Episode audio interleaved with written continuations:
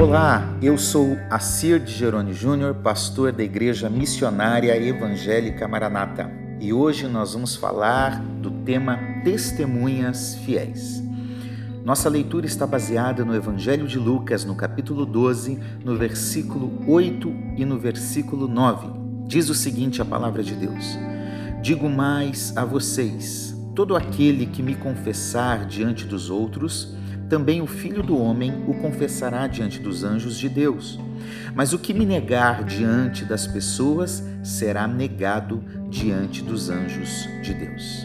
Estas são algumas palavras de Jesus falando sobre dois tipos de pessoas. E o tema tem a ver com ser testemunha de Cristo no tempo em que nós vivemos. A minha pergunta para você é: você já foi testemunha em favor de alguém? A verdade é que testemunhar exige muita seriedade. Pressupõe que o depoimento desta testemunha seja baseado em fatos reais, que essa pessoa tenha visto o ocorrido ou mesmo tenha escutado de fonte segura, uh, e se houver alguma mentira, a verdade é que as penalidades da lei poderão ser rigorosamente aplicadas também à testemunha. Testemunhar é algo sério. Nesse texto que nós lemos, Jesus conversou com seus discípulos sobre o que implica ser uma testemunha, ressaltando no discurso a existência de dois tipos de gente. Tem aquelas testemunhas que falam contra e tem aquelas pessoas que falam a favor do mestre. Os versículos 8 e 9 que nós lemos deixa isso bem claro nesse paradoxo. Alguns confessam e outros negam a Cristo. As diferentes traduções da Bíblia utilizam ah, os seguintes termos: testemunhar, confessar, declarar ou afirmar publicamente. Seja qual for o termo utilizado, Jesus está ensinando a todos nós que as decisões de hoje têm consequências eternas na nossa vida. Também no Evangelho de Lucas, no capítulo 9 e no versículo 26, a palavra de Deus é, diz, quando Jesus está é, realizando o um ensino, o seguinte: Pois se alguém tiver vergonha de mim e do meu ensinamento, então o filho do homem também terá vergonha dessa pessoa quando ele vier na sua glória e na glória do Pai e dos santos anjos. Quem tem vergonha de Deus receberá da mesma forma a vergonha de Jesus.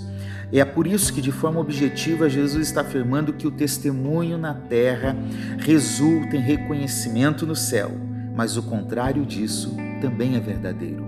Negar a Cristo aqui representa ser negado por Ele no céu. A confissão pública em favor de Cristo, confessá-lo de verdade, se evidencia de algumas formas se evidencia pela lealdade a Deus, a Cristo em meio às dificuldades, em meio aos desafios, em meio aos perigos, em meio às perseguições, diante das tentações e tantas outras coisas que vêm sobre nós na vida. Paulo nos diz em 2 Timóteo, capítulo 2, versículo 12, versículos 11 e 12, fiel é esta palavra: se morremos com ele, também viveremos com ele. Se perseverarmos, também com ele reinaremos. Se o negarmos, ele, por sua vez, nos negará. Nós precisamos confessar todos os dias a Jesus.